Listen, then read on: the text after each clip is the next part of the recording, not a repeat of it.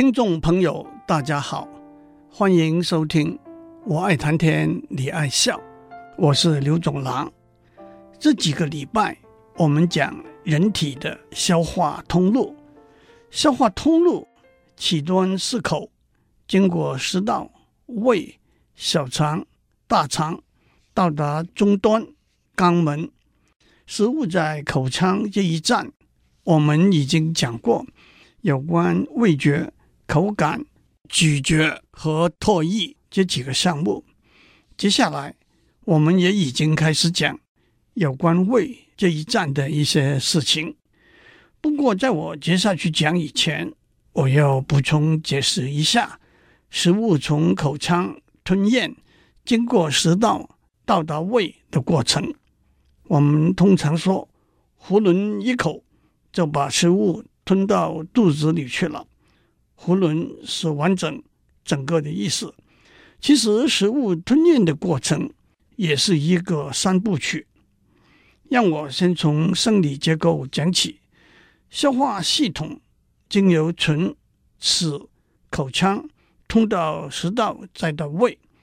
同时，呼吸系统经由鼻孔、鼻腔通到气管，再到肺。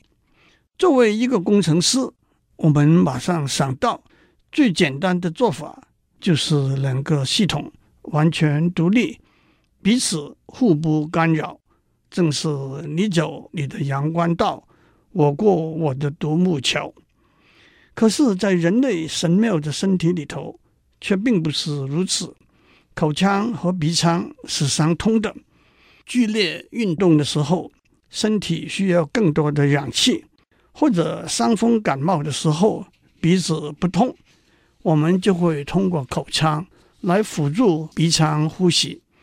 但是也有些人会不自觉地养成，即使在正常的状态中也用口来呼吸的习惯。可是长期经常的用口来呼吸，也会引起不良的后果。首先，鼻子里的黏液和鼻毛。有阻挡空气中的灰尘和细菌进入呼吸系统的功能。长期用口来呼吸，可能引起喉咙发炎等症状。还有，在极端的情形之下，脸和嘴的形状会变得比较狭窄细长，特别是在发育中的小孩，鼻子比较扁平，上唇比较高，也就是人中比较短。下巴比较向后收缩，甚至头部和肩膀前倾。此外，还可能引起头疼、睡眠不良以及消化系统、牙齿和牙龈等的健康问题。反过来，对有些病人，医生可以将导管经过鼻腔，通过食道插入胃内，一方面可以灌入流质食物、水分和药物。另一方面，可以抽取胃里头的成分来做检查分析和移除胃中过量的食物和血。口腔上面是舌头，两边是脸颊，下面是上颚，上颚上面是鼻腔。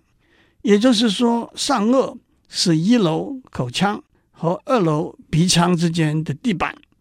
上颚分成两段。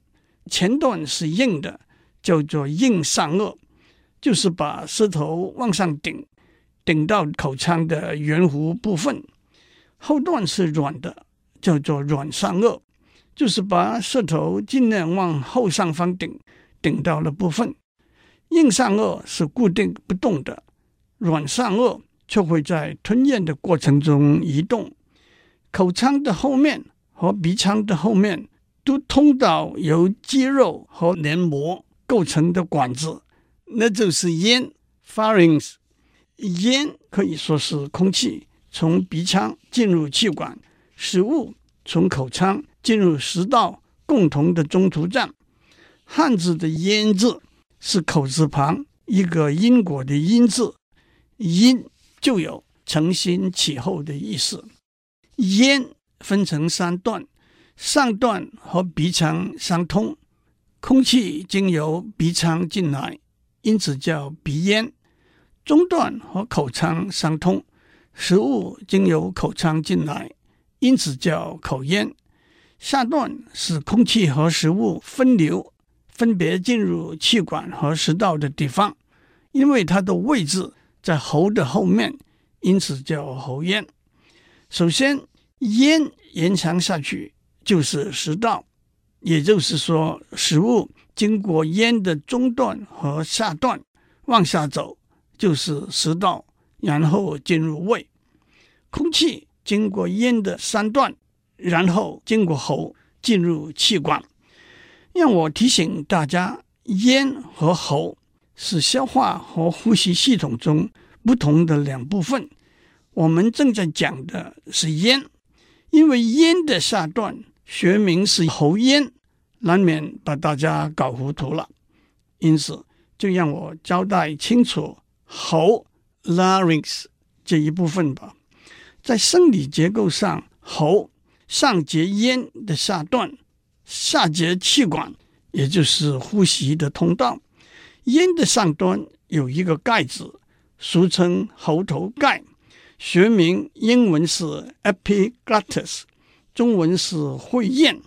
呼吸的时候，盖子打开，鼻腔和肺腔就经由气管。连成通路，吃东西的时候，盖子盖上，食物就不会走到气管里头去了。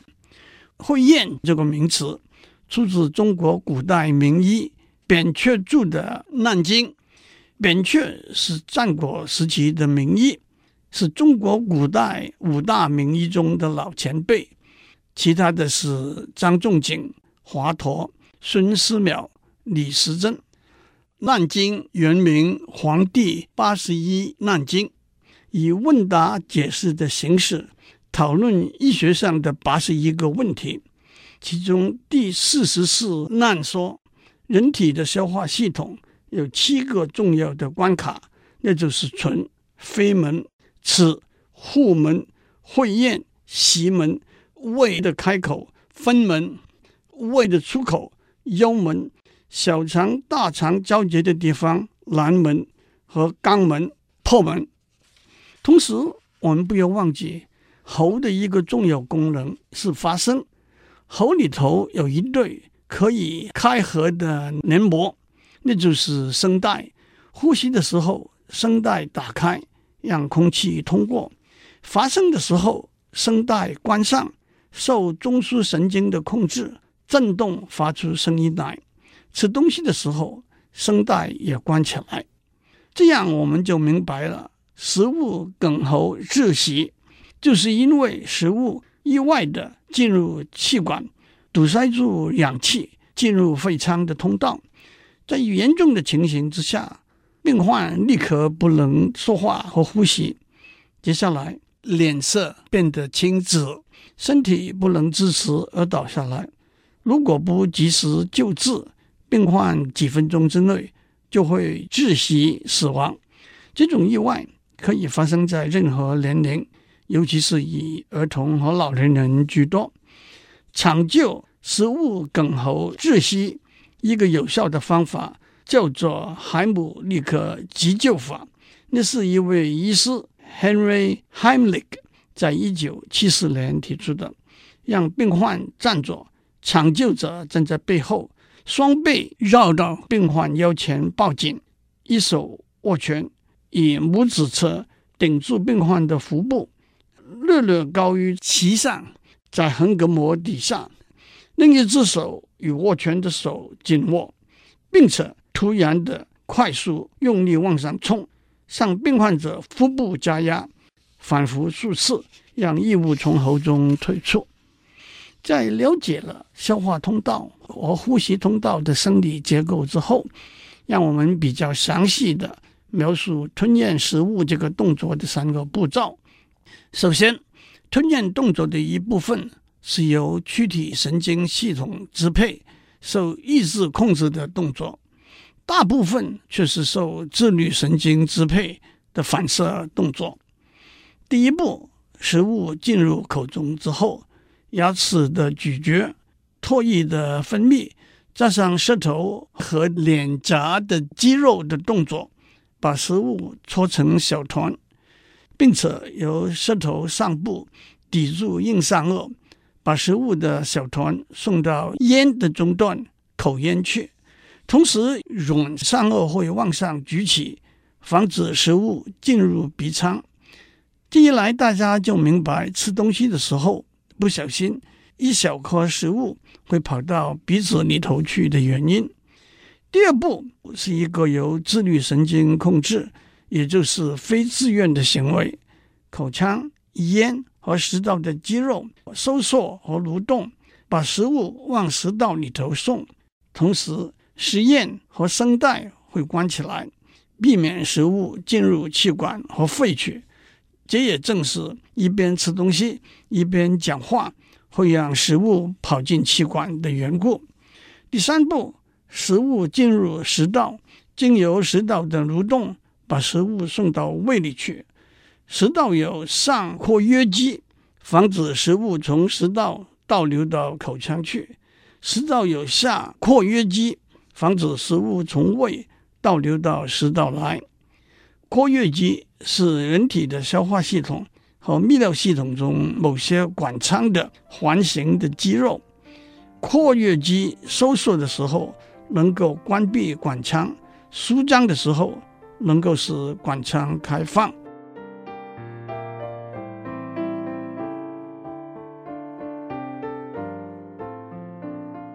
在了解了吞咽的过程之后，让我们回到上次开始讲的食物在胃里头的消化过程。我们上一次已经讲的是历史上研究消化过程的故事。远在公元前三百年，希腊一位著名的医生伊雷西斯·垂都斯就提出消化是一个机械性的过程的理论。食物在胃里头被肌肉的蠕动磨碎，再推送到身体其他器官去。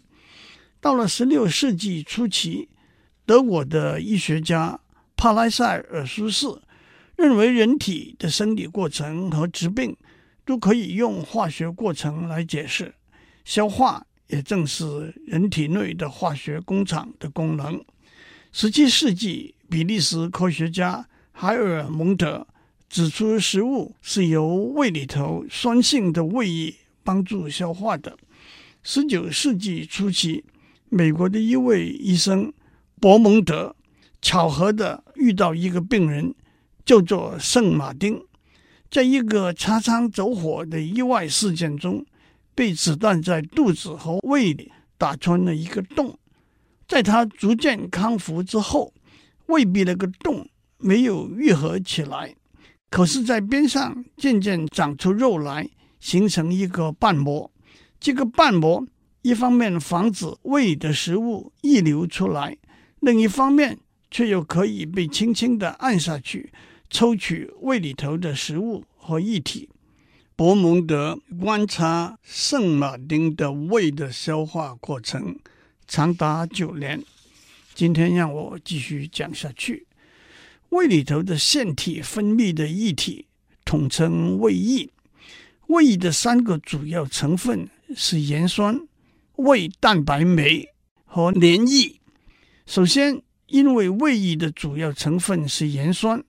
胃酸这个词往往被滥用，或者指胃液，或者指胃液里头的盐酸，因此我就避免使用胃酸这个名词。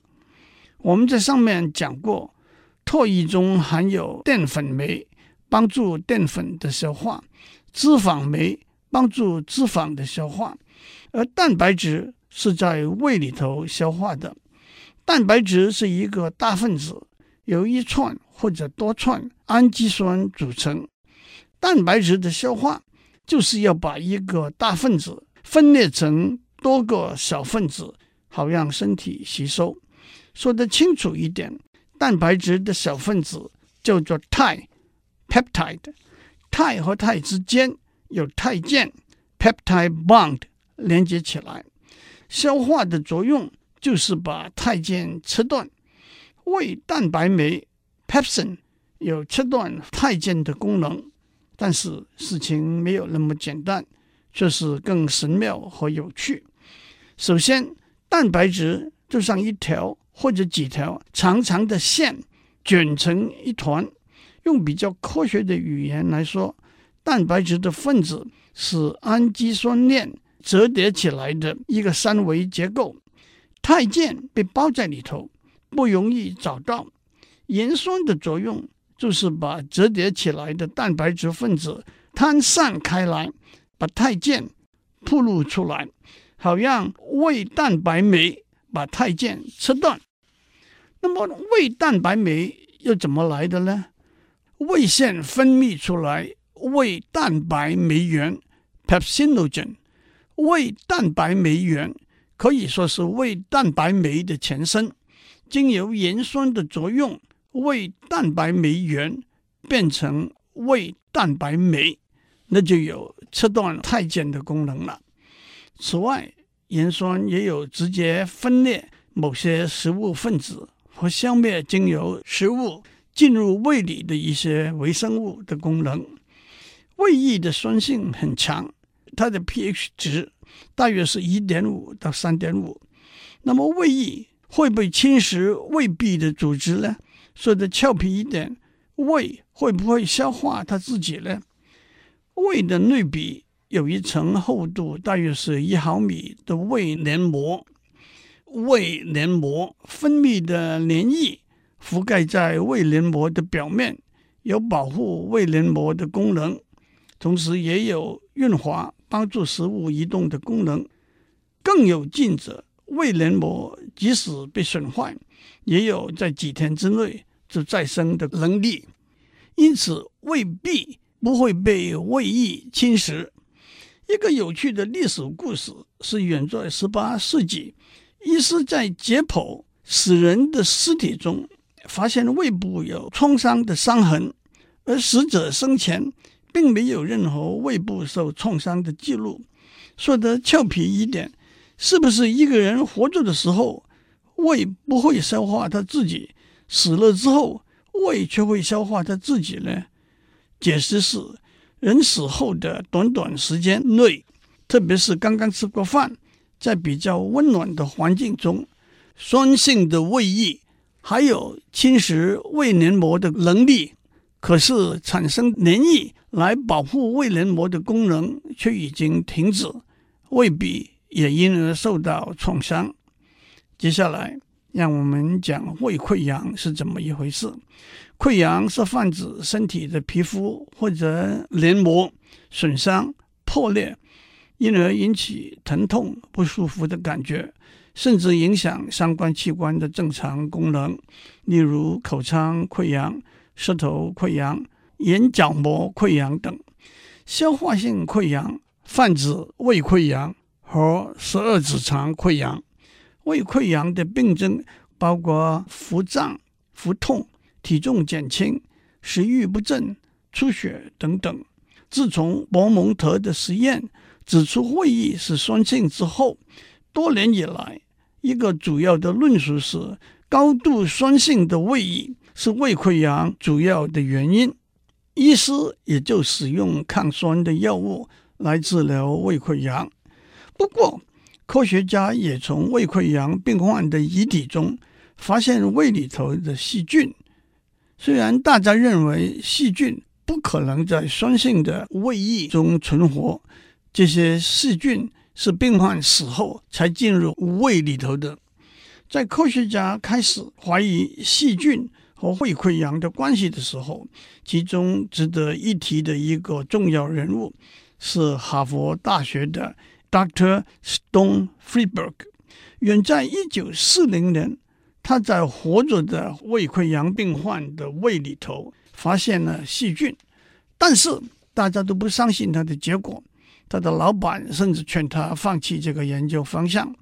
一个说法是，如果他当时继续他的研究，他很可能在一九五零年代就得到诺贝尔医学奖了。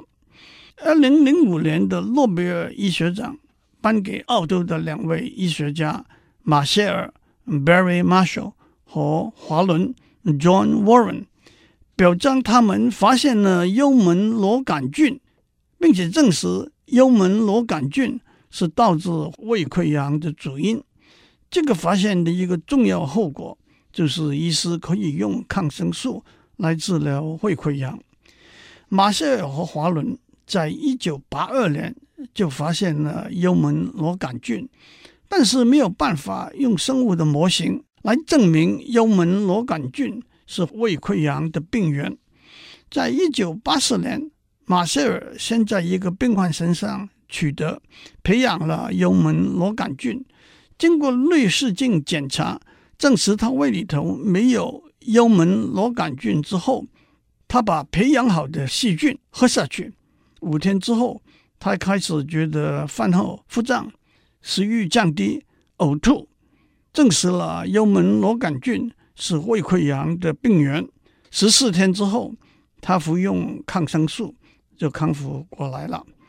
但是他们也等了二十三年，才获得。诺贝尔奖的殊荣，祝您有个健康快乐的一天。我们下周再见。